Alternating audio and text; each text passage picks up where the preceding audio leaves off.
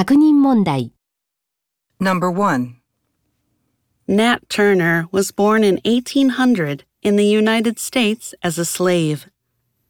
He was very religious and was often seen reading the Bible or praying. He frequently saw visions that he believed were messages from God.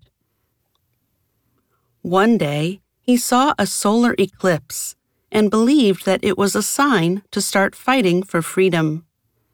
Later, he and followers started one of the biggest slave rebellions in U.S. history. Question. What sign did Nat Turner see?